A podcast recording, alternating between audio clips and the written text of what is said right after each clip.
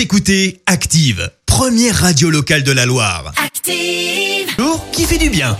Pour la bonne cause, ce matin, la Norvège envisage de boycotter la Coupe du Monde de foot 2022 au Qatar. Et oui, derrière ce geste fort, on retrouve la construction des stades dans ce pays qui aurait entraîné la mort de 6500 ouvriers. Euh, Du coup, la Norvège hésite sérieusement à participer à l'événement. Il y a quelques jours, la Ligue nationale norvégienne de football a même réuni euh, son conseil d'administration pour évoquer cette possibilité. Une nouvelle réunion est prévue ce dimanche. Ce rendez-vous euh, devrait permettre de prendre une décision définitive. Reste à savoir si la Norvège aura le courage d'affronter d'éventuelles sanctions de la FIFA.